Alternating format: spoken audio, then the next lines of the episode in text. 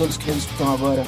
Eu sou Rodrigo Correa, esse é o Balance Fúria, um podcast que tem a pretensão de interpretar as relações entre música e política no decorrer da história. E se você se interessa pelos temas debatidos aqui no podcast, eu tenho uma recomendação para você. Procure a Sob Influência Edições. Sob Influência é uma editora independente de São Paulo que transita entre a política radical, a arte, a história, a filosofia, a literatura e busca trazer textos importantes para que a gente possa sobreviver ao nosso tempo. Acesse sobinfluência.com e use o cupom Balance Fúria que você terá 10% de desconto em todo o acervo.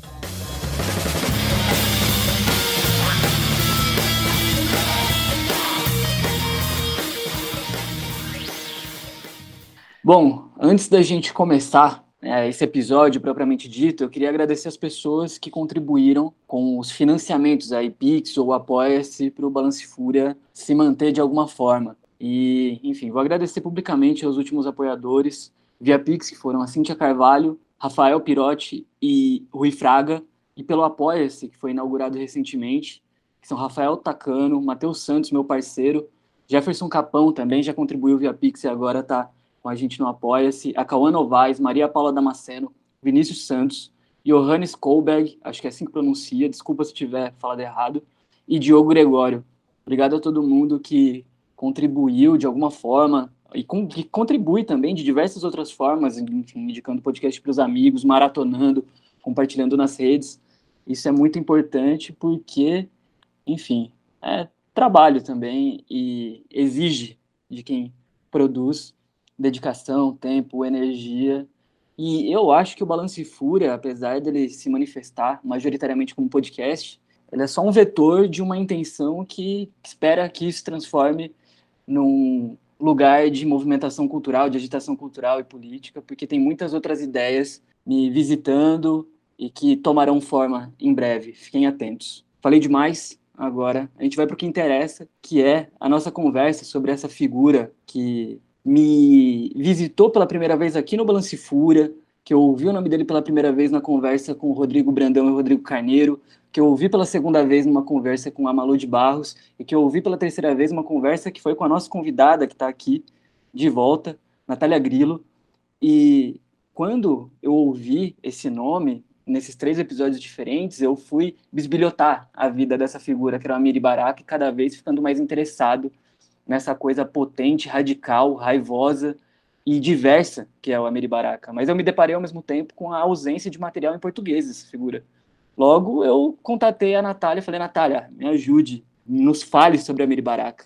E ela abraçou essa missão, está escrevendo um texto que eu já pude ler o que tem feito até agora, e é um texto que eu garanto para vocês que é em português, é a coisa do Amiri Baraka, que teremos em breve na Subinfluência. E esse podcast também é outra, outro lugar para ouvirmos um pouco sobre a Amiri Baraka em português, e também com a Natália. Natália, obrigado por ter aceitado o convite para esse episódio. E para quem não ouviu o outro episódio contigo sobre spiritual jazz, se apresente. Eu que agradeço, para mim é uma honra estar aqui mais uma vez. Sou mais do que uma né, participante aí do podcast, eu sou fã do Balanço e Fúria. É, sou estudiosa da imaginação radical negra, e aí dentro tem várias coisas, né? Eu gosto muito de investigar as estéticas africanas, as filosofias, dentro do continente e na diáspora, assim como Ted Jones, considero o jazz a minha religião. Então, faço bastante investigação em torno da música negra, ou da nova música negra, como dizia a Miri Baraka. Ótimo, maravilhoso. Para a gente começar essa conversa, queria dizer ao ouvinte que a a minha base aqui é o texto que eu venho acompanhando o desenvolvimento da Natália Grillo. Apesar de ter lido algumas coisas em inglês e outras coisas em português, é o que eu achei de mais completo, assim, nessas, nessas visitas ao Amiri Baraka. Não, eu vou confessar que não foram leituras tão profundas, mas nessas visitas ao Amiri Baraka, o texto que a Natália foi compartilhando comigo e vem compartilhando comigo o processo foi o que eu achei de mais rico, assim, interessante. Ali há um, um traçado da sua biografia que visita ali suas diversas faces ao decorrer da vida e como ele interage com o mundo a partir das suas experiências e como isso reflete sua arte. Da sua relação com os beatniks, ao nacionalismo negro, até o marxismo-leninismo e sua apropriação do free jazz como um instrumento de luta e de expressão radical também. Então, acho que para começar essa conversa, a gente vai do começo do Amiri Baraka como pessoa se vendo no mundo, antes mesmo de se chamar assim, né? Antes mesmo de se, chamar Amiri Baraka. Enfim, é, nos fale dessa figura desde o seu comecinho, apaixonado pela leitura, pela poesia, pela dramaturgia. Quem é Amiri Baraka antes mesmo de ser Amiri Baraka? Sim, é uma responsa grande aí falar sobre essa grande entidade, né? Baraka, ele abarca diversos sentidos, é extremamente grandioso.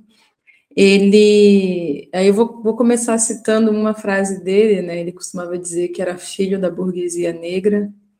Ele nasceu numa família de classe média em New York, em New Jersey, em 34.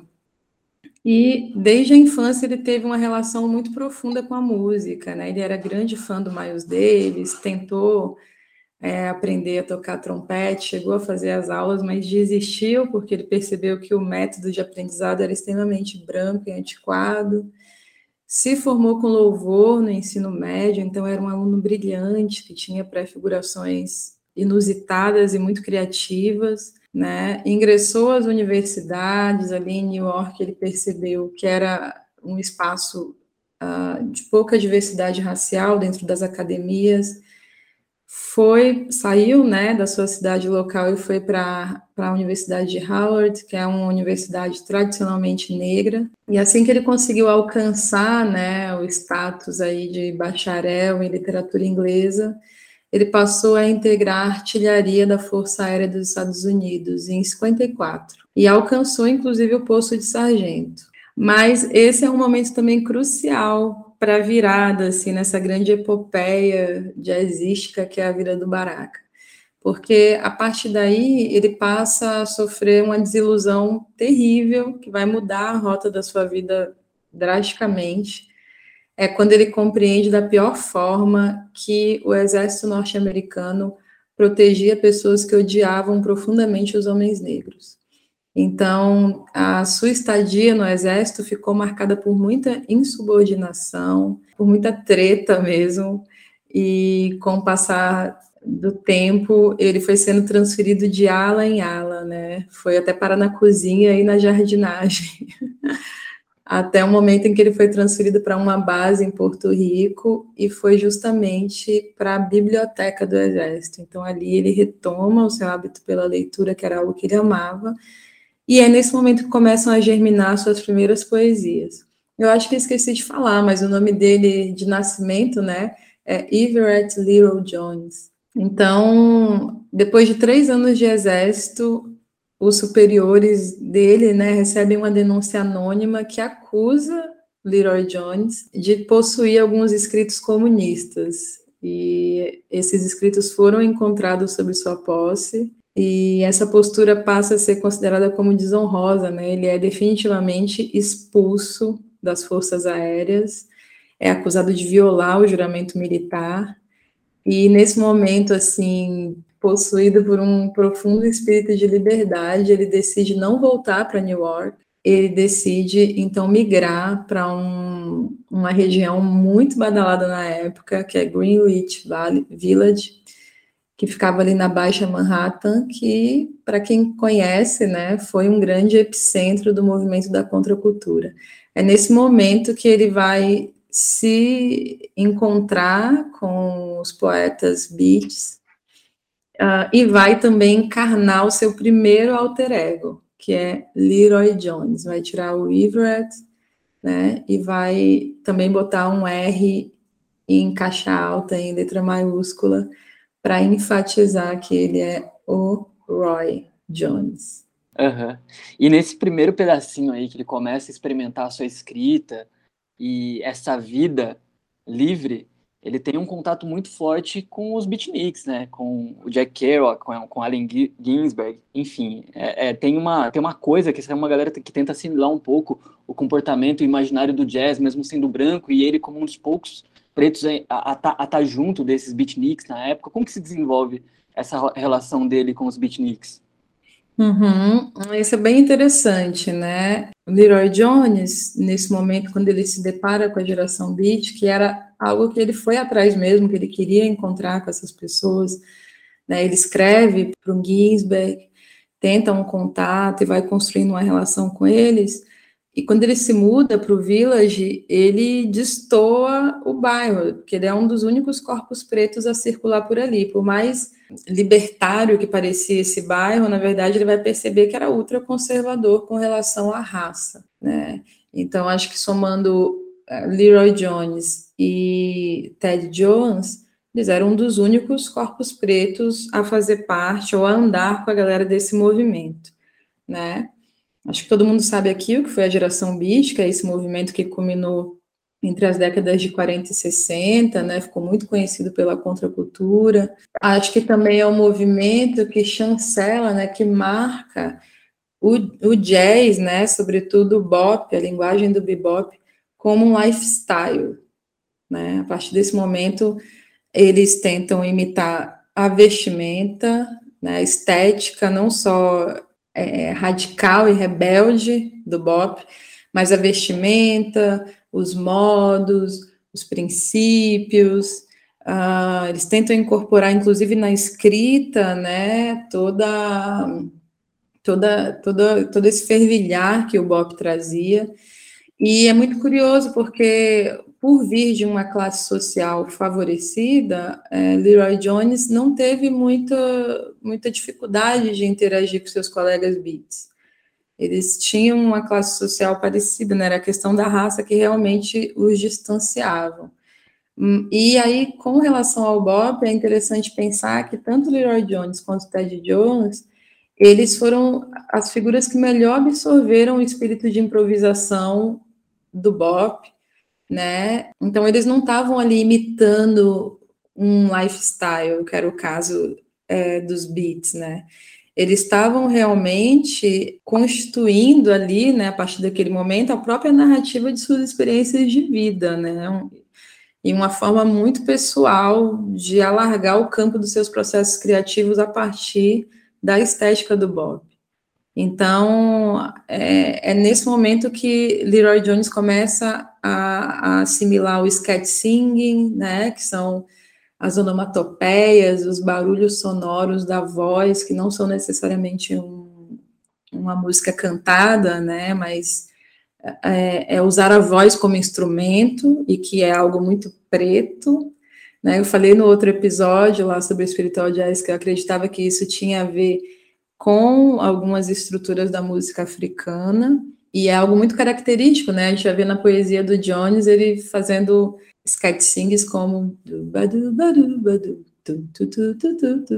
enfim, eu não sou a melhor pessoa para fazer sing, mas é interessante a gente pensar como ele faz uso de um spoken word ou de uma poesia falada que vai é, mergulhar dentro da estrutura do jazz uh, e vai fazer isso de forma genuína e não de forma copiada como os beats.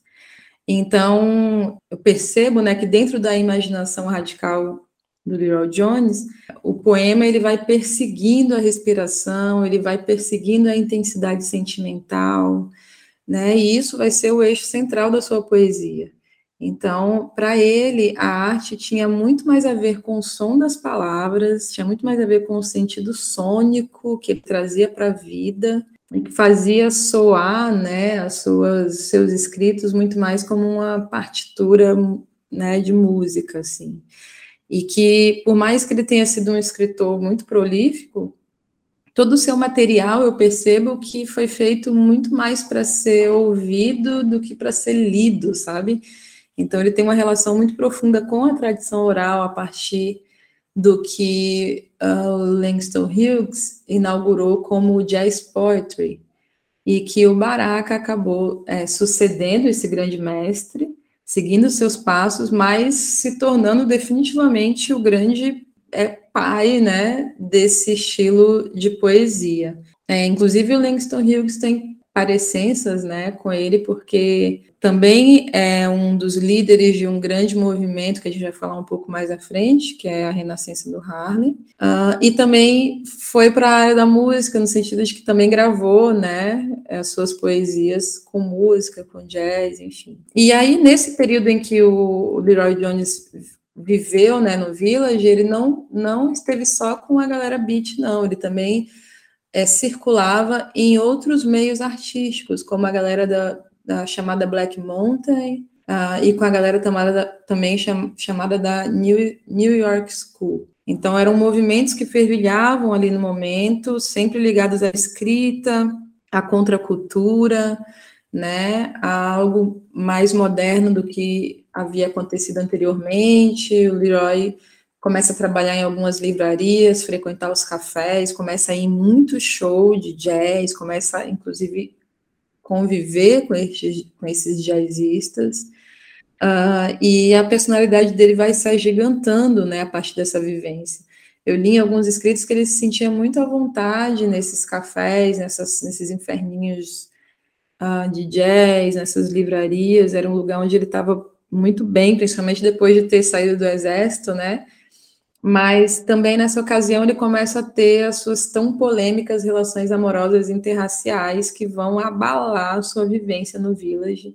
Quando ele começa a se relacionar e chega a se casar, né, com a Harry Cohen, que foi uma poeta beat também é, muito famosa, de origem é, judaica, né, eles se casaram e tiveram dois filhos, e juntos disseminaram eventos muito importantes em torno das artes gráficas, da arte da poesia, então, eles lançam uma revista é, que ficou muito famosa que tem uma grande importância aí no reino das letras e das artes, que é a Jugend, que foi uma revista dedicada a uma nova consciência né, artística e que serviu de serviu para escoar, né, para disseminar muitos escritos não só dos beats, mas também dessas outras escolas que eu citei, né, a Black Mountain e a New York School, uh, e que tinha uma pegada artística muito grande, porque as capas eram feitas de formas muito conceituais, né, muito bonitas. Depois quem jogar aí na internet ou aguardar aí os nossos escritos que vão sair na Sob Influência, vão ver umas imagens dessas capas. Era algo realmente bonito, que traz uma respeitabilidade, um profissionalismo, né, para essa produção. E o conteúdo tava, girava sempre em torno de uma abordagem nova e não tradicional da poesia. Então, foi revolucionário, inclusive é, antecedeu algumas publicações que são consideradas icônicas aí nesse meio. O Leroy Jones esteve lá muito antes uh, disso. Né? Eles também fundaram a Totem Press, que foi um selo que publicou livros importantíssimos, é, não só do Ginsberg, mas uh, de Philip Wallen, é, Michael McClure, Gianni de Prima, o Jack Kerouac e outros poetas. Essa revista, assim como os livros, é, é, aliás, esses livros, assim como a revista Jugend, esse selo que da Totem Press. Também tinham essas capas super expressionistas, abstratas, algumas traziam pinturas zen japonesa, que eram ilustradas por artistas como Norman Blanc e Basil King. Então é um material que hoje é de colecionador, assim, é um material é, muito elegante, sabe? E essas duas publicações, como eu falei, se tornaram verdadeiros documentos culturais, né, que reuniram os melhores escritos de vanguarda daquele período. E foi nesse momento também que o Leroy estreia a sua primeira peça, né, em 58, chamada A Good Girl is Hard to Find. Eu não sou muito boa no inglês, viu, gente?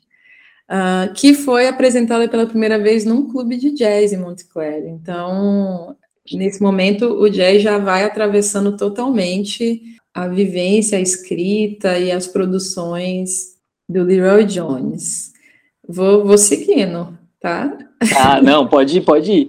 Tá, então, eu vou, eu vou, só fazer um gancho em relação a essa face editor do Leroy Jones, que eu fiquei muito empolgado quando eu cheguei nela, porque a gente vê que na trajetória dele é como se ele fosse um músico de jazz experimentando várias vertentes ali no seu fazer, né? É uma forma de fazer um jazz mais beatnik, depois um jazz é, com essa experiência da edição de texto, pensar no selo literário como um selo de disco e a cada publicação como um disco lançado, a cada escritor como um novo saxofonista, um trompetista ou, ou pianista do jazz ali sendo jogado na rua ou colocado na rua, né, melhor falando. Porque ele dá essa dimensão do jazz como uma ética e um modo de fazer, né? Um modus operandi jazz, assim. Mais do que, muito mais do que um gênero musical que é vivido por, por músicos, ele também é pensado, é imaginado, se manifesta na escrita, se manifesta na, nas interpretações, se manifesta na arte gráfica, e ele incorpora tudo isso, tudo uhum. isso, né? E em todas as suas fases, enquanto alguém, enquanto alguém das letras, mais do que do, do instrumento, né? Sim, e nessa época ele provavelmente ainda não tinha muita consciência disso. Mas posteriormente a gente vai ver que ele, principalmente enquanto crítico, né? A gente vai chegar lá, a gente vai entender que Leroy Jones, a Miri Baraka, traz uma, traz uma outra importância para essa ideia de jazz. Realmente, como você está falando, tira da esfera apenas musical e leva para uma conduta de vida. O jazz vai ter a ver com um proceder, né, com um modo de ser, de estar no mundo, assim. E isso vai atravessar as cinco décadas de produção artística é, do Baraka. É muito poderoso como ele, desde criança, vai ter uma relação íntima, né, com essa, com esse tipo de arte. Tanto que o texto, né, que eu estou escrevendo para sobre influência teve que ser dividido em algumas partes porque é realmente muito longo. E na primeira parte eu precisei realmente trazer toda a contextualização de, de como estava essa esfera jazzística no, na chegada do Leroy ao mundo, porque não faria sentido, né, é, já que é esse grande rio caudaloso que é o jazz que vai conduzir todas as passagens da vida dele. É muito forte isso. Uhum. Poderoso. Sim, muito, muito. É, e eu, como. Ou, ou, ou, nós, assim, que amantes da música e, e talvez não versados no, nos instrumentos para produzir música, quando a gente se depara com essa dimensão ética de uma expressão que é musical, não tem como não ser simplesmente apaixonante e, e gera essa coisa obsessiva para desmembrar, esmiuçar cada aspecto que a música, além da música, pode oferecer para que a gente viva né, uma vida a partir desses ensinamentos e dessas coisas todas que envolvem é, tom, nota, canção, melodia ou a ausência de forma também completa, que eu acho que é o que acontece com o free jazz para o Amiri Baraka ali, que acompanha a sua radicalização enquanto crítico, enquanto intelectual, também o jazz ali também está acompanhando essa radicalização, está tudo junto ali, tudo misturado, mas acho que é um passo já muito adiante, né? Falar do free jazz. Vamos voltar mais um pouco aqui. Até agora a gente está chamando ele de Leroy, majoritariamente falando aqui, mas tem um momento, se eu estiver adiantando, você pode ficar à vontade para retornar. Mas tem um momento que eu acho que é a viagem dele para Cuba, assim que acontece a revolução em, em, uh, em Cuba, que uhum. ele fica chocado com aquela experiência e volta é. para os Estados Unidos um novo homem. Isso, era justamente aí que eu ia chegar, em Cuba, ia falar sobre isso agora mesmo. Ele recebe em 1959 um convite da CBS para substituir ninguém menos que Langston Hughes. Veja bem como é o destino dessa epopeia jazzística da vida do Baraka. numa viagem a Cuba, né? E assim ele, ele ficou extasiado, né? Imaginando que agora ele poderia vivenciar de forma completa esse território que né, tinha acabado de experimentar a Revolução Cubana. Então ele foi, lá ele é, entrou numa viagem de trem de 14 horas até uma cidade pequena lá fora de Havana. Ele foi encontrar Fidel Castro, que faria um discurso para mais de 40 mil cubanos, já como um novo líder, né, é, daquele território. E ele, Leroy, se deparou com um estudante mexicano, começou a dialogar com ele e que foi botando ele contra a parede, assim, né, querendo saber quais eram as aspirações políticas do, do Leroy. Ele simplesmente diz que ele não era envolvido com política, mas sim com a poesia. Né, e a partir disso, a galera começa a ridicularizá-lo, começam a indagá-lo, né, perguntando, você quer cultivar sua alma, sabe? O que, que você está fazendo da vida, sabe? Começaram a chamá-lo de imperialista, de traidor, hipócrita, de yankee, e ele recebeu um golpe fulminante no orgulho dele, né? Aí a galera soltou uma frase que foi assim, fatal, né? Fale-me sobre o Harlem, né? Ou seja, me diga como vive a galera preta nos Estados Unidos. Nossa, ele não sabia, né? Ele até então, é, apesar de ser um corpo preto no mundo, né? Ele é, vinha de uma família de classe média e estava convivendo com a classe média que se achava né, profetas da contracultura lá no Village, em Manhattan, imagina. E né, o, o burburinho que rola é que ele quase chorou nessa hora, né? Diz que depois ele conheceu o Fidel, ouviu o Fidel discursar, perguntou, indagou para Fidel, né? Porque ele foi ali como um, um repórter, né? Ele foi ali como um documentador, né? Ele pergunta para Fidel é, o que Fidel pretendia com essa revolução.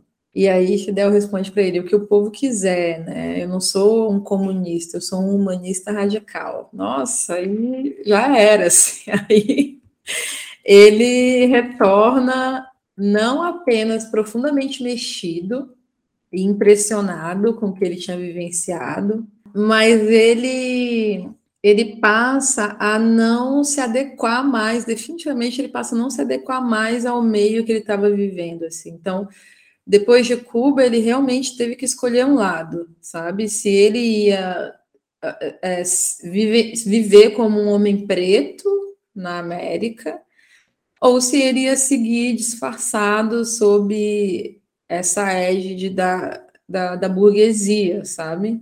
Eu acho que eu entendo que é nesse momento que, que acontece a morte do Leroy Jones, desse poeta beat, né? É aí que ele publica o seu a publicação de um primeiro poema, né, chamado Nota de Suicídio, e é muito curioso como é, tem um trecho, né, que fala, que eu achei muito foda, coloquei no texto também, que diz assim, e aqui é uma tradução muito porca que eu fiz, tá, gente? Ultimamente, me acostumei com o jeito que o chão se abre e me envolve. Cada vez que saio para passear com o cachorro. Ou a música boba de arestas largas que o vento faz quando eu corro para um ônibus. As coisas chegaram a isso. Então parece ser um cara assim muito reflexivo e muito de saco cheio dessa porra de vida que ele estava levando, assim, sabe? As coisas já passaram a não fazer o menor sentido depois que ele saiu de Cuba. É, mas ainda vai levar um tempo até que ele consiga romper de fato com essa vivência, né? Ele ainda vai lançar em 61, vai fazer mais um lançamento, né? Ele vai lançar é, uma coleção de poemas, onde esse, esse poema que eu acabei de ler o trecho, né? Suicide Note, vai estar tá ali já, no, já na, na, na, nas primeiras páginas, né? E ele vai se tornando aos poucos um grande editor ele passa a fazer parte do corpo crítico da revista literária e artística Couture, não sei se é assim também que se pronuncia, mas é uma revista que foi muito importante também para a poesia, para a literatura, para as artes. Isso mostra que ele estava para além de também só ficar produzindo coisas dele, só sendo editor de coisas próprias, ele também era convidado para publicações importantes, né? Ele era um nome importante dentro da literatura e das artes gráficas. Uh, ele se junta à poeta beat Diane de Prima, e eles lançam um pequeno newsletter, um pequeno jornalzinho chamado The Floating Beer, que inclusive uma curiosidade é que esse, esse jornalzinho foi mimeografado algumas vezes pelo Cecil Taylor, eu achei super curioso. Apenas. Apenas. E eles faziam a distribuição por main list, né?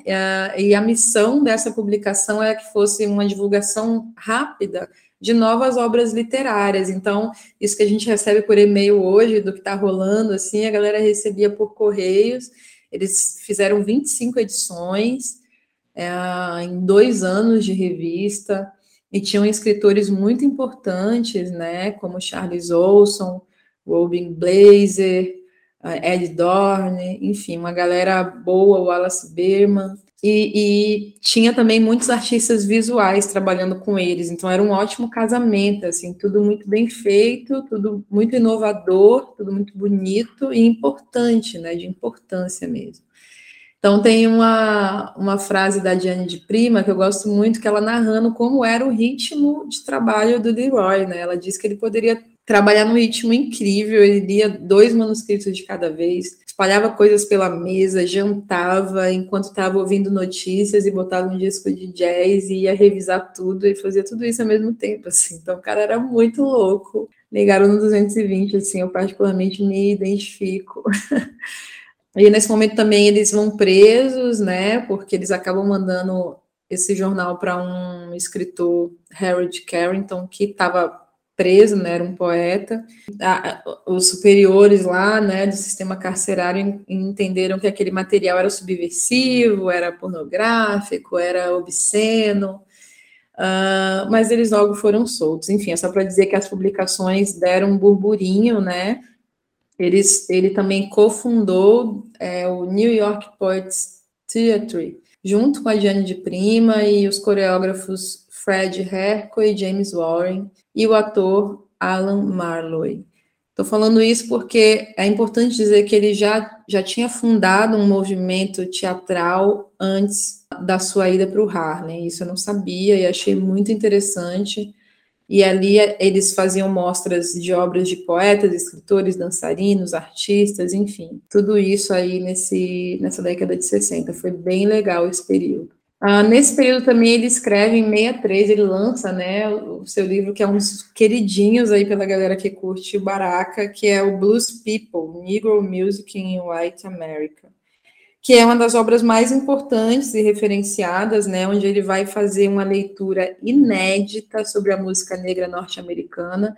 Esse livro é considerado a primeira vez que uma pessoa preta escreve de forma verdadeira e, e, de muita importância, né? Escreve sobre a música negra. Então, é uma pessoa negra que entende música falando sobre música negra, né? É dentro desse, desse livro que o Baraka vai, que aliás, Leroy Jones vai cunhar, né, o seu conceito de, que ele chama de blues contínuo, que ele vai dizer que toda produção, toda força produtiva negra é uma corrente subversiva que impulsiona ainda hoje né, a forma de arte mais original estadunidense, que é a música popular. E ele não está falando da música popular negra, ele está falando da música popular no geral.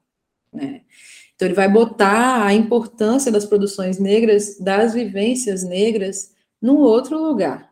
Né? Então, Blues People é uma investigação sobre como a história social, musical, econômica e cultural norte-americana pode ser traçada através do desenvolvimento do blues e do jazz.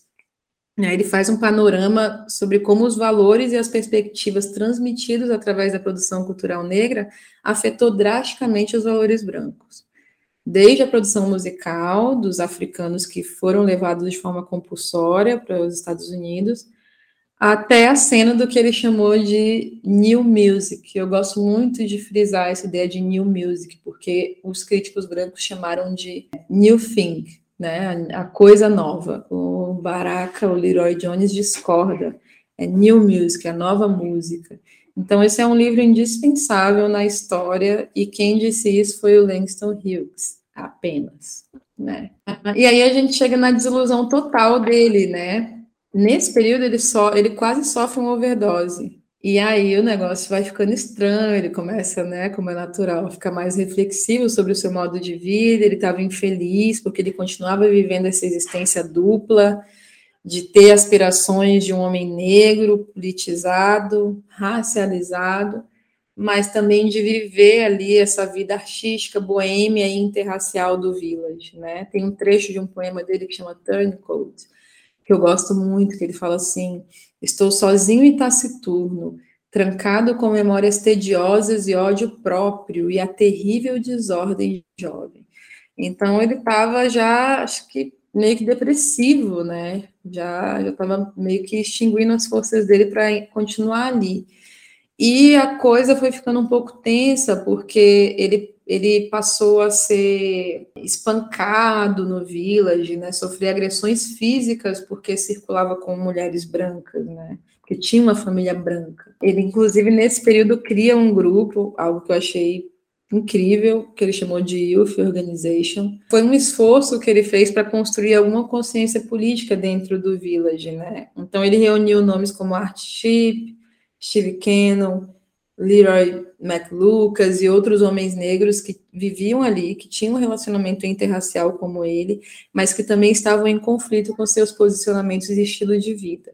Então, é bem legal perceber também como, ao longo de sua vida, ele está sempre tentando criar movimentos, ele está hum. sempre tentando criar agrupamentos para reflexões e para proposições.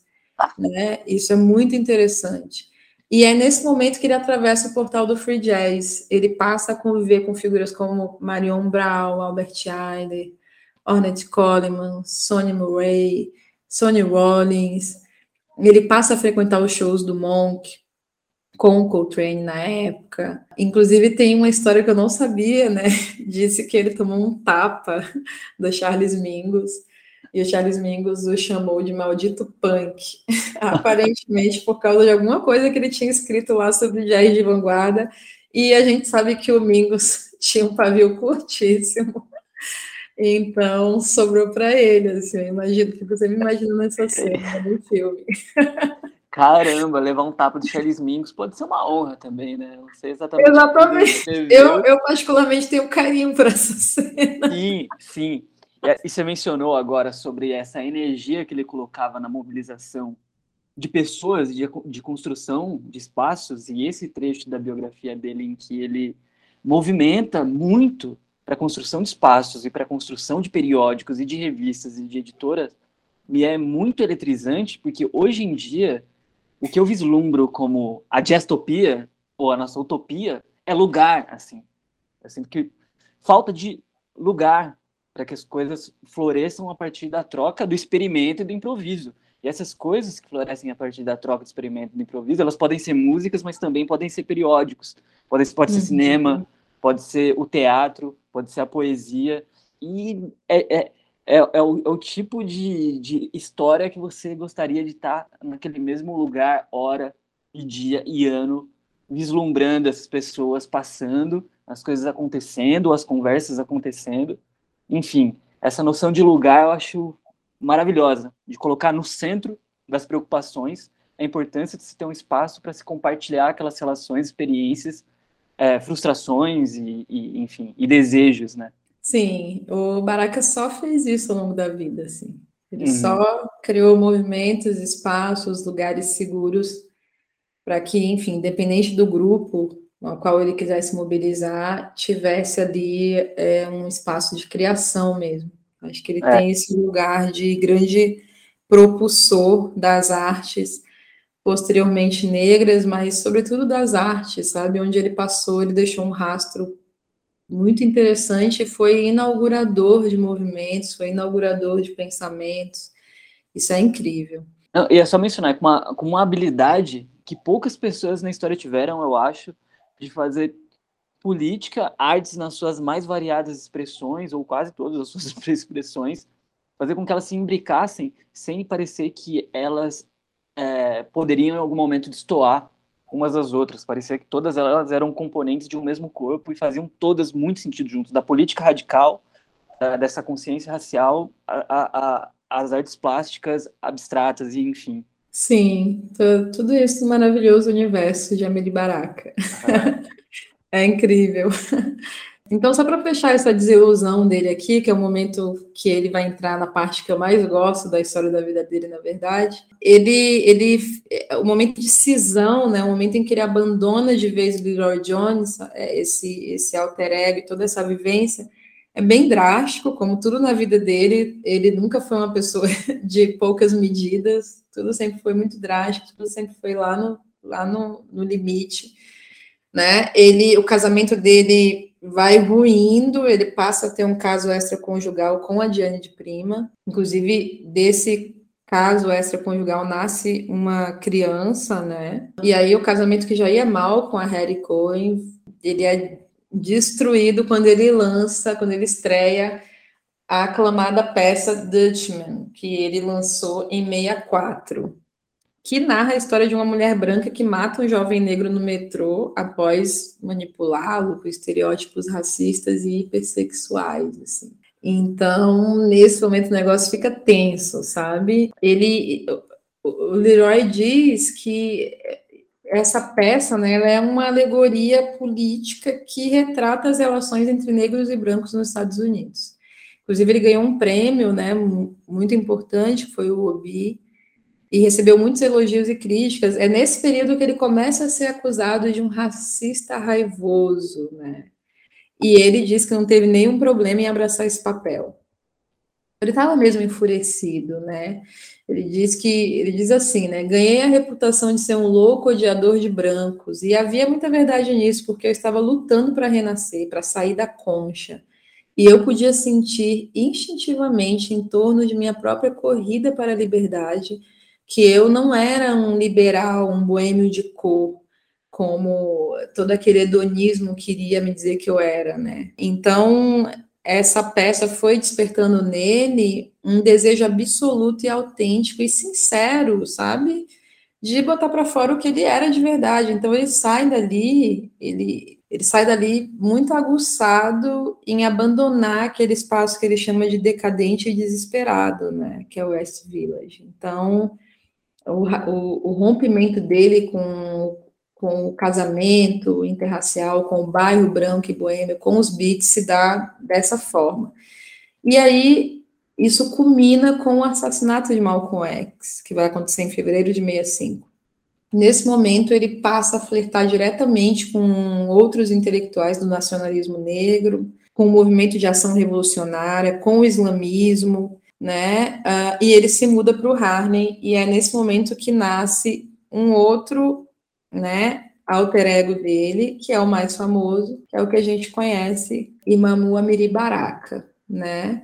Ele cria o que a gente conhece hoje como black arts. Então, a ideia de arte negra botando a, toda a produção artística preta num outro lugar, um lugar que não é de disputa dos espaços brancos, mas um lugar de criar autonomia a partir das nossas próprias produções, assim, isso é muito incrível.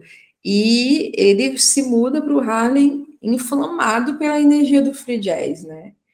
E ele está meio que sedento vomitar tudo que ele tinha ali alimentado dentro da sua imaginação radical. Então ele estava mesmo sentindo a necessidade de se livrar de todos os resquícios de colonização que o seu corpo pudesse abrigar, sabe? Ele queria se encontrar consigo mesmo. E isso é muito forte, né? Em contrapartida, nesse momento, os arquitetos do free jazz, né, estavam é, no, no auge, assim, estavam também vomitando tudo que eles queriam. Tem uma frase do, do Art Chip que eu gosto muito, ele fala, né, que a nova música, isso que é chamado de nova música, ou free jazz, remonta às raízes do que o jazz era originalmente, em sua pura espiritualidade. Eu acho isso incrível quando ele diz isso, sabe? Não tem muito a ver com afrofuturismo, como muita gente gosta de botar. Tem a ver, na verdade, com um desejo muito grande uh, de investigar as raízes de toda a produção artística negra, né? É, o Artship também diz que, de certa forma, o free jazz, ou essa nova música, é uma rebelião, era uma rebelião contra a ultra-elitização do jazz. Então, foi, foi do mesmo modo como o Bop, né? O Bop também vem para romper com tudo uh, que esse sistema branco tinha feito de apropriação e cooptação do swing jazz, né? Então, eles fazem a mesma coisa, né? E a partir daí o Baraka também passa a conviver com, com esses músicos, com esses artistas, e é incrível como eles fazem uso dessa freeform, né, no seu estilo de vida, como a gente está falando. Então, isso bota no chinelo tudo que vinha antes, assim. E aí o Barak ele cria junto com outros com outros artistas pretos o que ficou conhecido como a Escola de Teatro e Repertório de Artes Negras ou BARTS, que é um movimento teatral que é né, uma instituição que é, busca ali germinar a criatividade negra em torno do teatro. Tudo isso é gestado no berço do islamismo, e, e nasce muito a partir de um ensaio do Baraka que chama de Revolutionary Theatre. Gente, desculpa meu inglês, viu? Repito. E esse ensaio vai dar vida a todo esse movimento das artes negras, né? E, e ele vem, ele tenta, né, discutir a necessidade de uma mudança por meio das literaturas e das artes teatrais. Então, tem todo o movimento revolucionário preto desse período, que é geral, não está só no Harlem, está em todos os Estados Unidos. Uh, mas uh, o Baraka vai puxar isso para um viés estético, uma luta estética. Né? Ele acredita que isso é revolucionário. Nesse ensaio ele diz, né, vamos gritar e chorar, matar, correr pelas ruas em agonia, se isso significar que alguma alma será movida, movida para a compreensão da vida real, do que é o mundo e, e do que ele deveria ser, né? Então, nesse momento ele começa a escrever muito também, e ele passa a escrever de forma que vai chocar e despertar o público para as preocupações políticas dos negros norte-americanos. Então, o Barthes, ele é considerado o ponto de nascimento do BAN, que é o Movimento de Artes Negras, né, ah, que é também conhecido como Movimento de Estética Negra, assim como referiu o Larry Neal. E o Larry Neal diz que tanto Barthes quanto Ban, né, é, podem ser considerados como as irmãs estéticas e espirituais, filosóficas do movimento Black Power do final dos anos 60 e início dos anos 70. Então, o Baraka e esses outros artistas, eles pegam as mesmas ideias políticas, uh, raciais que esses movimentos de Black Power estavam germinando e trazem para a arte e para a literatura né? Eles inclusive foram chamados de uma segunda renascença, né? Ou seja, a continuidade dos movimentos de libertação artísticas negras nos Estados Unidos, né? Eles tentavam resistir às influências ocidentais tradicionais, tentavam encontrar novas maneiras de apresentar a experiência negra para o mundo, não através das, institui das instituições brancas e do viés branco, mas a partir deles mesmos, e isso é muito revolucionário. Ah, então, esses artistas, eles foram inflexíveis nos no seus objetivos de revelar as suas particularidades, sabe, as suas lutas, as suas forças, as suas celebrações, tudo isso através da poesia, do romance, das artes visuais, do teatro, da música.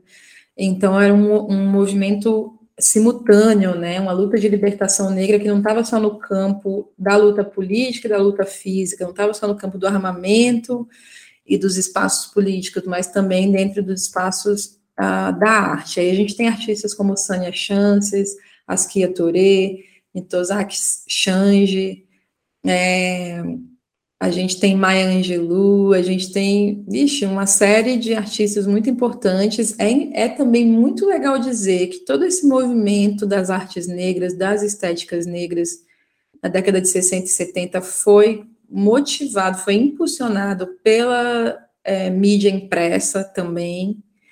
É, então, revistas como The Liberator, The Crusader, Freedom Ways foram, foram periódicos muito importantes para criar uma, uma, uma comunidade nacional em torno de uma ideologia e de uma estética que tinha mesmo como desejo debater essa ampla gama de abordagens dos estilos artísticos pretos, sabe? E isso foi muito interessante. Então, a mídia impressa, ela acabou permitindo que esses artistas pretos apresentassem suas experiências e pensamentos, formassem comunidade e expandissem suas narrativas. Né? Essa narrativa queria gritar o que era ser negro nos Estados Unidos e no mundo. Então, foi muito grandioso, é muito importante ainda hoje, né? Uhum. Então, foram criadas nesse movimento gráfico e impresso redes que foram transgressoras e internacionais, né? Então, vários grupos nacionalistas, vários grupos de esquerdas também se somaram a esses movimentos que passaram a ter muita popularidade e que, e que trouxeram essa ideia de black aesthetic, né, ou, a estética negra, que o Neil vai falar tão bem, né, ele vai trazer essa ideia de termo histórico que tenta entender a negritude como algo vivo, como algo que está em evolução, que é abundante, que é prolífico e que entende como a criatividade negra contribuiu e continua contribuindo para as artes no geral, né? Uhum. Então, tudo isso, é, é legal dizer que do Harlem Renascense, eles são movimentos parecidos, similares, mas o Harlem Renascense ainda buscava de algum modo se integrar, né? Uhum. Falar das suas vivências sim, mas se integrar. É importante dizer como o BAN, né, como o movimento de artes negras, buscou a autonomia, buscou criar esse mercado de artes negras, sabe? Então trouxe um outro despertar de consciência.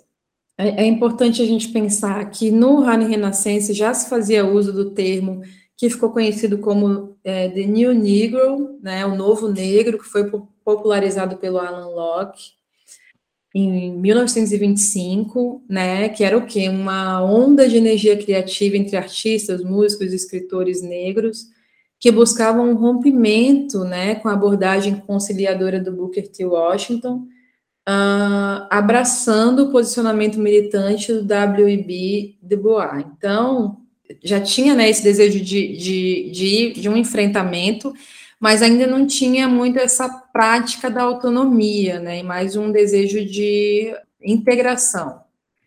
Então, com o movimento de artes negras, com o Baraka, essa continuidade desses movimentos raciais artísticos vem de forma bem radical, sabe? Vem de um desejo mesmo de romper totalmente com o mercado das artes brancas, e isso vai em todas as esferas, desde produzir nossas próprias leituras, críticas, literaturas é, de observação das artes negras, é, como também criar espaços de disseminação dessas artes, né?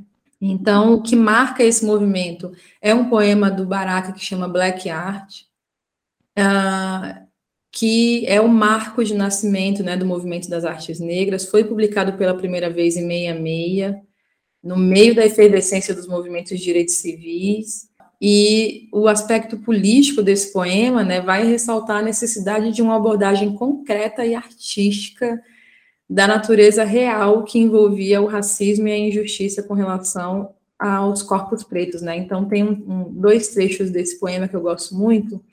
Um diz assim: Queremos poemas que matam, poemas assassinos, poemas que disparam armas, poemas que lutam com policiais em becos e pegue suas armas deixando-os mortos, com as línguas arrancadas e enviadas para a Irlanda. Ixi, Maria. Pesado. Tem um outro trecho, o trecho final que diz: Queremos um poema negro e o um mundo negro Deixe o mundo ser um poema negro e que todos os negros falem este poema silenciosamente ou alto, né? Sendo que alto está em caixa alta. Uhum. Então, é um poema extremamente atrevido, audacioso e que não difere ler um poema desse, escrever um poema desse, não é muito diferente de pegar uma arma e proteger o seu bairro. Uhum. Muito é, audacioso, assim. Então, a gente vai entender se o movimento de artes negras, se o Black Arts Movement nasce a partir desse poema, a gente já entende o que, que essa galera está querendo, o que, que o Baraka estava propondo. Uhum. Então... É, eu, eu, ia comentar, eu ia comentar isso, eu não cheguei a ler é, alguma menção que referenciasse a influência do, do Baraka no, nos Panteras Negras, mas esse trecho que você leu do, do poema, queremos poemas que matam, etc., me vem direto na cabeça assim um cartaz do Emory Douglas de alguma forma, assim, fazendo essa conexão do apelo gráfico também que foi muito importante nessa mobilização toda do Amiri Baraka, em como a palavra também é capaz de remontar uma imagem que foi feita por alguém que obviamente foi profundamente influenciado pela, pela habilidade de, de enfim, de rasgar a nossa carne com a imagem, no caso da Emory Douglas e o movimento dos Panteras Negras, e com a palavra, no, no caso do Amiri Baraka, assim. Eu não sei se houve alguma vinculação ou relação mais direta da Miri Baraka com o movimento dos Panteras Negras? Não sei se teria como trazer um pouco desse diálogo que talvez tenha sido estabelecido nesse momento. Teve sim, inclusive é, o Baraka ele conheceu o Bob Seale, andou com Eldritch Cleaver, trabalhou com vários membros fundadores dos Panteras Negras, então existia um diálogo, inclusive tem uma arte linda do Emory Douglas estampando o Baraka, tu já viu? Não, não vi. Vou é procurar. lindíssima, é lindíssima. Tá lá no, nos textos para sob influência, lá nas referências imagéticas. Então, houve sim um estreitamento de, de pensar e de ação é, desses dois movimentos, porque, querendo ou não, tanto o Black Arts Movement quanto uh, o Black Panther Party não não estavam é, era, um, era uma veia mais radical desse movimento de direitos civis. Eles não procuravam integração, né? Eles procuravam romper e romper de forma violenta. Então, é um momento que o Baraka também está expurgando muito ódio em seus escritos. E aí, para quem faz uma leitura branca, ele só parece um louco raivoso, né? Que está vomitando coisas, mas é profundamente compreensível quando você é um corpo negro na América e está tanto tempo é, soterrado por tudo o que a estrutura branca e racista quer apagar, né, da gente, das nossas culturas, das nossas tradições, dos nossos legados. Então, quando eu me deparo com a obra do Baraka, eu me sinto totalmente tocada pela coragem de se pôr com tanto ódio e tão à frente dessas lutas, sem medo de ser um mártir, sem medo de, de, de botar a cara a tapa mesmo, porque eh, quando a gente vai procurar de relance no Google quem foi a Miri Baraka, as primeiras coisas que vão vir é que ele era um, um artista completamente contraditório,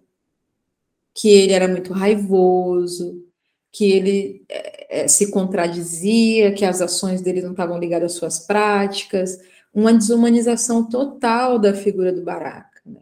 Quando, na verdade, eu acho que o tempo todo ele está tentando anunciar, seja em seus poemas, em seus movimentos, em suas críticas, o quão humano ele tem direito de ser, sabe? E isso é muito forte. Eu acho que pessoas pretas que estão me ouvindo vão entender bem o que eu estou querendo dizer, porque é, a gente não tem esse direito de expurgar, de botar para fora é, tudo que nos atravessa nesse momento em que a gente se racializa, porque sim, sempre nos entendemos negros, isso é fato, mas se racializar já é um outro processo. Eu acho que o Baraka ele estampa isso de modo muito evidente e é muito forte a forma como a gente recebe toda a vivência que foi essa epopeia da vida dele, né? Então, quando a gente vai pensar nesse movimento da Black Aesthetic, né, no movimento da estética negra, o que ele quer é muito mais começar a produzir uh, leituras pretas sobre as artes pretas uh, do que querer dizer o que é uma estética negra. Né? Esse movimento posteriormente foi criticado por outras escolas artísticas pretas, mas eu, eu discordo um pouco dessa crítica, eu acho que ela é meio superficial, porque eu acho que, na verdade, o que ele quer mesmo é inaugurar um movimento onde a gente, nós mesmos, fazemos as leituras do que são as nossas artes.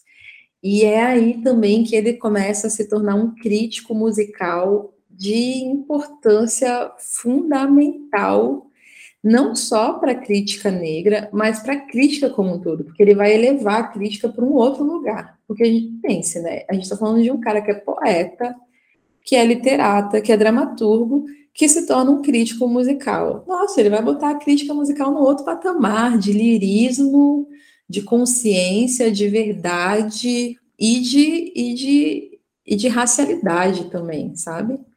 Então, acho que sobre essa ideia da, da crítica, né, ele, acho que ele inaugura isso lançando um livro que chama Black Music, que é, na verdade, um compilado de todas as críticas que ele escreveu de 59 a 67. Então, quando ele lança o livro, ele não está inaugurando a crítica, mas é, é uma inauguração simbólica, porque ele reúne ali tudo que ele já escreveu em torno da black music, e tem escritos muito importantes, inclusive é, vindos da revista Downbeat e de outros periódicos aí que ele contribuiu. E, e por que, que esse livro é tão importante, né, para as artes negras no mundo, assim? O primeiro texto que ele traz, o texto que abre o livro, fala sobre a crítica branca, é uma crítica à crítica branca. E isso eu acho incrível, assim, extremamente audacioso.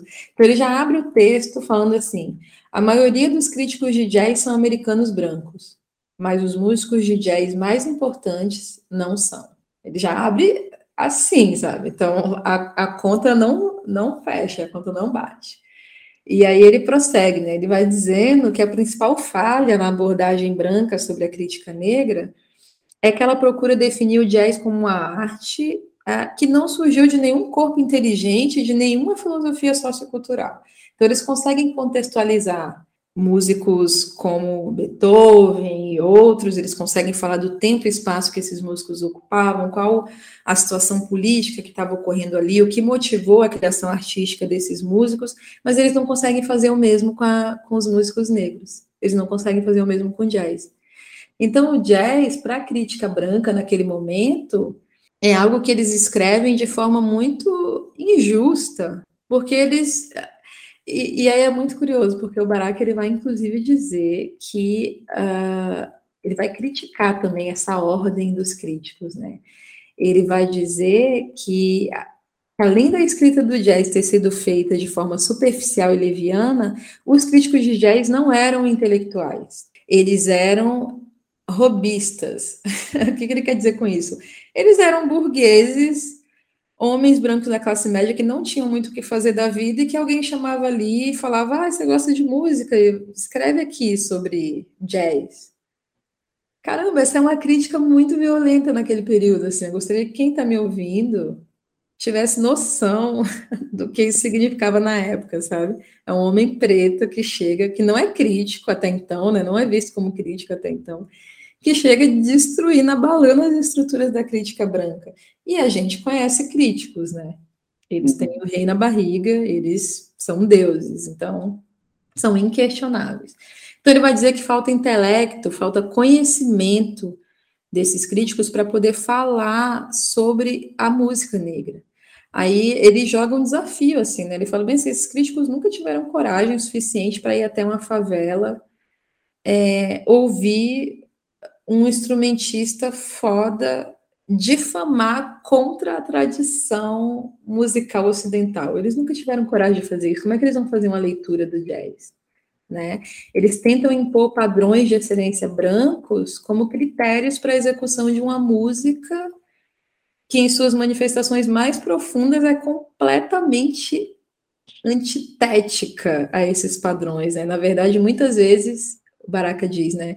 Essa música ela vai como uma reação direta contra os padrões de excelência brancos. Então, como é que eles vão ter gabarito para fazer leitura do que é o blues, do que é o jazz, do que é a música negra?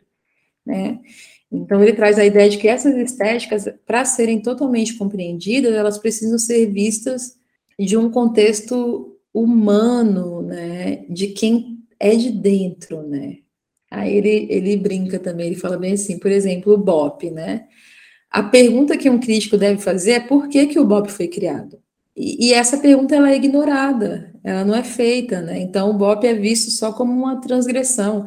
Os críticos de jazz brancos é, cunharam termos pejorativos com relação ao free jazz, eles chamaram o free jazz de anti-jazz, sabe? Em revistas, em artigos importantes, em livros de crítica musical, isso é uma heresia, sabe?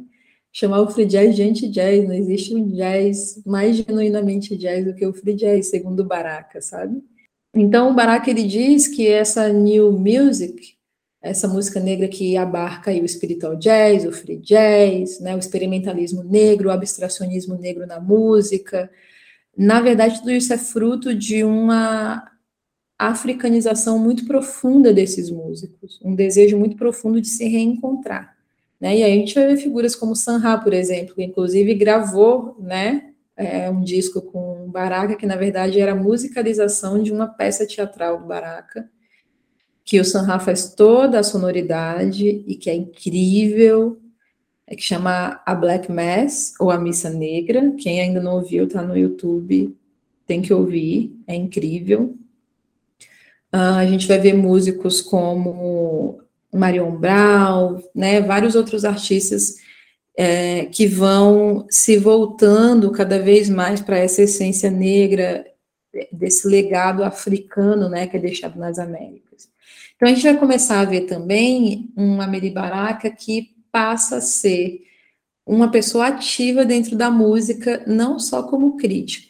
Ele começa a participar também de gravações, né? Mas só para encerrar essa parte aqui da crítica, como eu falei no início que ele botou a crítica no outro patamar, né?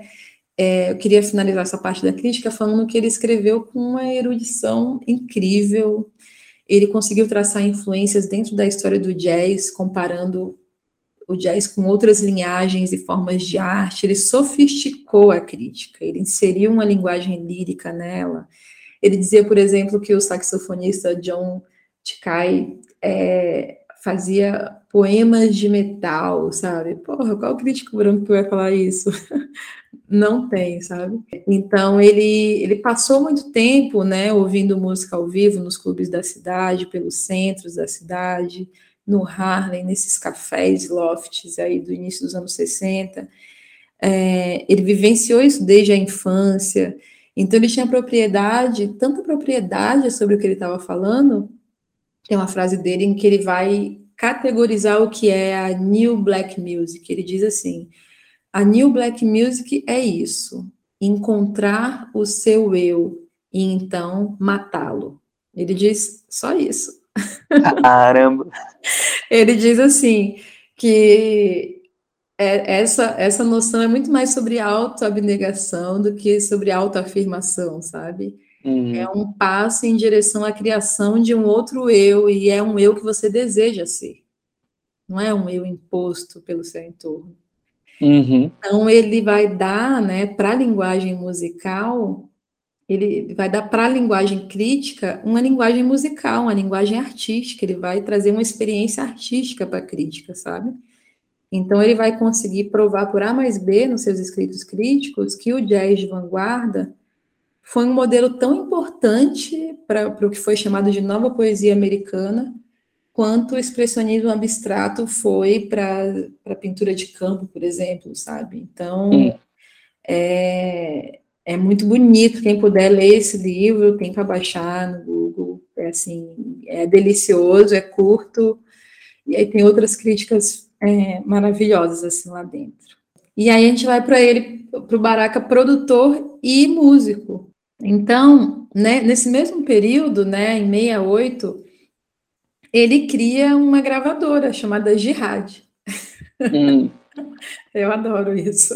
Uhum. Então, ele produz e lança, junto com outros artistas, apenas três LPs, né? Não teve uma vida muito duradoura. É importante falar isso também. Esses movimentos criados pelo Baraka não necessariamente duraram muito tempo, mas ainda hoje são marcos importantíssimos das artes negras. Então, nesse período de 68, ele lança é um disco do Sonny Murray, com Albert Eiley, Don Cherry, Larry Swowell, é, Henry Grimes, e onde ele também participa. Ele lança esse, grava um disco do que foi essa peça dele, a Black Mass, junto com Sanha. E lança também um outro disco chamado Black and Beautiful, Soul and Madness, num grupo né, que chamava Spiritual House Movers e onde ele lê, né, a poesia dele. E aí, muito interessante falar que é em 72, né, que ele vai lançar um disco que é icônico, que chama It's Nation Time, African Visionary Music, uh, que foi lançada pelo, pelo selo Black Forum, que é um selo subsidiário da Motal, que se juntou com outro, outros selos aí, lançou só música de protesto, só música revolucionária, inclusive esse dá também um bom episódio do Balance e Fúria, só falar desse selo. Porra, com certeza. Se é. você quiser, já está convidada. Não sei se tem tanta propriedade, mas também podemos fazer esse estudo, mas deve ter gente aí que sabe mais. É, e aí ele lança esse primeiro álbum dele, né, onde ele faz uso de diferentes elementos da expressão musical negra. Ele inclui aí uma banda de funk que é liderada pelo James Antume e um quarteto de free jazz também. Ele também chama o Lonnie Lisson Smith, chama o Gary Bartz e o Idris Muhammad. Olha só a galera. então é uma obra de arte mesmo, sabe? É, e é muito legal, ele fala no encarte que esse disco ele se trata de uma visão, uma versão musical de um homem africano na América. Isso é incrível, né? Então é um álbum que eu acho muito sedutor, muito franco, né? Onde a gente ouve ali um artista brilhante combatendo fogo com fogo, sabe? No momento social, político e racial que as coisas estavam bem precárias na história da dos Estados Unidos, assim. Então, é um disco muito importante. Foi relançado em 2018, não sei se ainda está rolando. Foi relançado até de forma bem silenciosa, né? E tem também um outro momento icônico que vai, inclusive, dar nome ao texto que eu estou escrevendo para Sobre Influência e ao nosso episódio de hoje, que ele participa, né, com a sua música falada, é, da gravação do LP do New York Art Quartet, que uh, ele é acompanhado por uma galera muito boa, tem o, Mil, o Milford Graves, tem o Rushwell Wood, tem o Lewis Worrell, uma galera foda. E aí ele vai, né, gravar uma das faixas com o seu poema incrível que vai dar nome ao texto que eu estou escrevendo para Sob Influência e a esse episódio, que é Black Dada Nihilismos. É um poema muito polêmico, segundo a crítica branca, extremamente contraditório, uh, e ali ele escarra a imagem mais forte possível para significar as mudanças radicais e o estado lamentável das relações raciais americanas. Então tem muita raiva, sabe? É uma raiva resultada de uma injustiça que não foi reparada, que ainda hoje não foi reparada.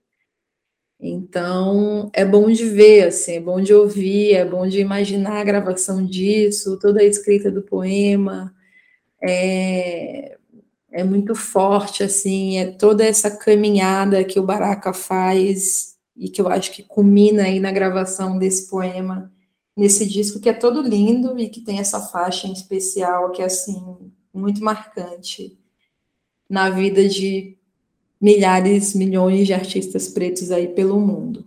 Uhum. Importante falar, só para fechar assim, que nesse período que ele se muda para o Harlem, cria o movimento da Black Aesthetic, da Black Arts e tudo mais, do teatro negro, ele também se casa, né, com a Mina Baraka, que é uma mulher também, também poeta, também escritora, que também acho que vale né, um episódio só sobre ela, indico as pessoas a procurarem seus escritos, eles tiveram algumas crianças, uma família muito bonita, inclusive o filho do Baraka é hoje, né, o prefeito de New York, Ras Baraka é o nome dele, né, nesse, é, mas acho que pode falar, pode falar, Rodrigo. Porque no meio dessa fala toda me veio, vieram vários insights, assim, quando você mencionou a jihad, Uhum. Eu tava pensando, caramba, essa parte do Amiri Baraka jazzista, no sentido musical, eu não peguei tanto, não perdi.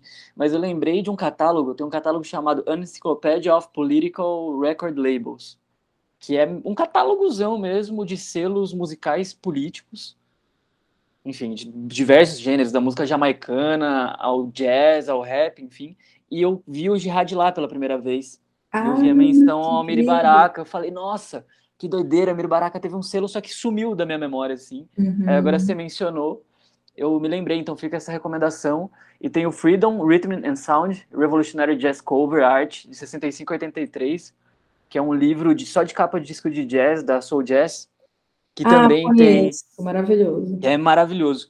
Aí o lance da, do Jihad, que eu queria resgatar uma fase do Baraka que a gente não falou tanto, eu também não li muita coisa sobre essa experiência dele é, como, como um muçulmano, né? Uhum. Esse rolê dele mais muçulmano, religioso, espiritualizado, não sei falar religioso, mas enfim, uhum. já é um pouco mais entranhado numa questão do lance espiritual mesmo, assim. Sim, É, esse é um período também que eu não tenho tanto né, envolvimento, eu acabo indo mais para essa parte artística, mas tem um momento muito importante, né, que eu acho bonito de lembrar também, que é o momento em que ele vai é, mudar o seu nome, né, e passar a se chamar Imamu Amiri Baraka. Então, ele está entranhado com, com essa galera muçulmana, né, ele vai visitar Maulana Karenga, que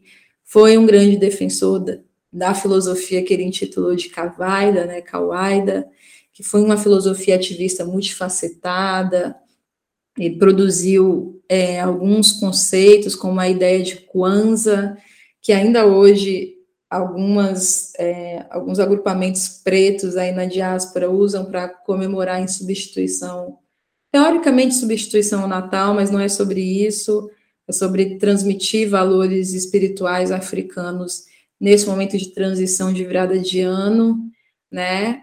Acho que é importante dizer que esse nome, né, Imamu Amiri Baraka, vem de origem swahili, né, que é a língua mais falada dentro do continente africano, sendo que Imamu significa líder espiritual, né, e tem a ver com a palavra árabe imã, e Amiri, né, seria como príncipe, então, como um príncipe, um líder espiritual, sendo que Baraka significa bênção divina. Então, acho que nesse momento em que ele abandona a alcunha de Leroy Jones e toda a boemia beat, e ele se insere dentro do nacionalismo negro, ele vai realmente se racializar, ah, ele passa primeiro por esse mergulho, né, esse batismo, essa troca de nome que vai, na verdade, simbolizar um outro momento, inclusive espiritual da sua vida, né?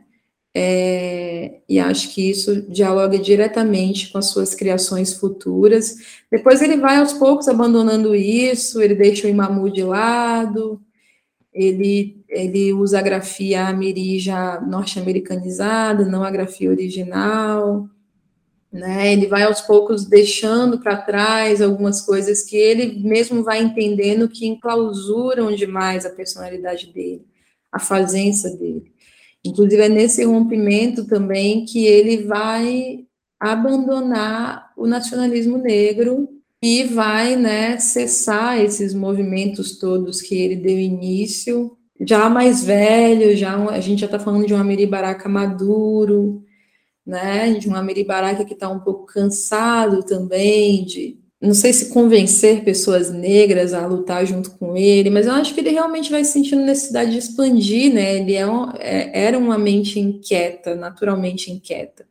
Então, nesse movimento de caminhar, né, nesse, nessa, nessa saga é, baraquiana, ele vai, em algum momento, deixar né, para trás toda essa luta e, e ele vai abraçar o marxismo-leninismo né, já num contexto de, de movimentos maoístas de libertação do terceiro mundo. Nesse contexto, ele também passa a ser professor de universidades importantes, então, espaços mais conservadores, né, querendo ou não. É nesse período também que ele passa por uma prisão injusta, e, e, onde ele é acusado de agredir a sua esposa, a esposa dele precisa fazer todo um movimento, chamar artistas e literatas pretos para lutar pela liberdade dele. E, e é, esse, é, nesse momento, assim, meio de, de grande transição, novamente, que ele vai escrever a sua autobiografia, que é o grande suleador dos meus escritos em torno do Baraka. É, essa autobiografia é importantíssima também, dá para baixar pelo Google. E ele vai narrar ali nessa autobiografia suas cinco décadas de produção artística e política, e é muito gostoso, né, ler sua própria, seus próprios escritos, as percepções que ele teve sobre o seu caminhar. É uma forma também de humanizar, né, ele, ele pega lá desde a infância dele, e, e é muito legal como ele vai narrando, assim, toda essa epopeia. É muita coisa, assim, acho que a gente ficaria até amanhã falando dele, é, mas eu acho que quero, talvez, né, partir para um certo encerramento, falando que, que toda a fúria, né, desses timbres rebeldes do Baraka fizeram dos seus escritos, dos seus versos, um incontestável chamado à revolução mesmo. Então, essas palavras que ele escarrava em forma de poesia eram muito prens, muito carregadas de uma energia desafiadora e convicta, sabe? Ele era dotado de uma ousadia febril e nutriu em todos nós, em todo, em todo mundo negro e não negro também, é uma profunda necessidade de busca pela compreensão das sensibilidades não só musicais. Então a gente vai percebendo ao longo de sua produção artística, que, que o grande fio condutor é a potência sonora, né? É a grande matriz de onde parte toda a sua expressão e interpretação da vida negra, mas que esses caminhos criativos que ele transformou é, enquanto escritor, poeta, dramaturgo, ensaísta, crítico, esteta, músico, né? E grande também líder de movimentos, editor, é, enfim, né? Tudo isso, toda essa vastidão é, é tá, tá muito bem documentada, tá muito bem descrita aí nesses 80 anos que ele viveu no mundo. Acho que a gente pode dizer, né, sintetizar aqui que toda a obra do Baraka, todos os caminhos do Baraka nos levam a pensar, a refletir em torno das criações artísticas negras e de todo o racismo estrutural branco nesse mundo que a gente habita aqui, né? E aí tem um, acho que eu quero encerrar né, com um trecho de um poema dele, que eu gosto muito. Tá, é um poema que chama Cabá, né, que ele lançou em 72, e que ele diz assim: Nosso mundo está cheio de sons. Nosso mundo é mais encantador que o de qualquer outro. Apesar de sofrermos, de matarmos uns aos outros e às vezes fracassarmos em caminhar no ar, somos gente maravilhosa com imaginações africanas, repleta de máscaras e danças e cantos portentosos, com olhos e narizes e braços africanos. Mesmo quando nos esparramamos com algemas cinzas em um lugar cheio de invernos, quando o que desejamos é o sol. Fomos capturados, irmãos, e trabalhamos duro para criar nossa fuga. Até a antiga imagem, até uma nova correspondência com nós mesmos e nossas famílias negras. Precisamos da magia e precisamos dos encantamentos para surgir, retornar, destruir e criar. Qual será a palavra mágica? Acho Cara, que... Sensacional. Que, que documento maravilhoso esse episódio, Natália. Achei. É um documento de verdade. Eu agradeço demais por você ter cedido toda essa esse tempo, essa sapiência, essa essa essa paixão para essa conversa, porque foi arrebatadora, de verdade. Eu como um bisbilhoteiro de Amiri Baraka, desde que ouvi através da boca dos nossos camaradas e da sua boca na nossa conversa, fiquei aqui enebriado com, com essa história potente que é, enfim, a, a dele, a sua, a, a, dos pensadores, a dos pesquisadores, a dos criadores, a, enfim, de todo mundo que está tentando destruir esse mundo que a gente conhece para é, dar luz a um mundo outro. Enfim, eu agradeço demais a, a, atenção, a conversa foi incrível e eu quero logo esses textos rodando por aí. Também quero muito, eu agradeço, como eu falei no início, é uma grande responsabilidade. E toda essa escrita e esses pensamentos de hoje são construídos a partir de muita leitura, né, que se somam. É, eu ainda arranho muito no inglês, imagino que né, me tornando realmente fluente, isso vai se agigantar. Inclusive, convoco aqui, né, é, a Sob Influência, que eu acho que já está com esse desejo, né, e, e pessoas pretas que são da literatura, da poesia, a traduzir mais esses materiais baraquianos, tem muita coisa, ele produziu muito, é, para que a gente consiga aí popularizar. Eu me lembro do, de quando você, Rodrigo, me convocou, né, para falar sobre Baraka, você falou, vamos espalhar a palavra de Baraka no mundo, assim, eu senti um chamado, gelei.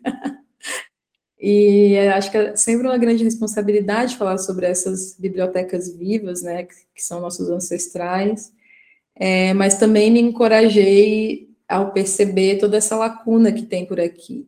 Importante também, quero muito mencionar a pessoa de Tony Araújo, que foi o primeiro homem negro que eu vi aqui no Brasil falando sobre Baraca em português, com uma crítica muito boa. Tony que é que é do Maranhão, importante falar isso também.